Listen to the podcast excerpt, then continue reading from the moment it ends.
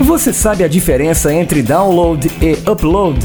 Download é o ato de receber arquivos da internet para o PC. Pegar músicas ou vídeos da internet, por exemplo, ação mais conhecida como baixar um arquivo.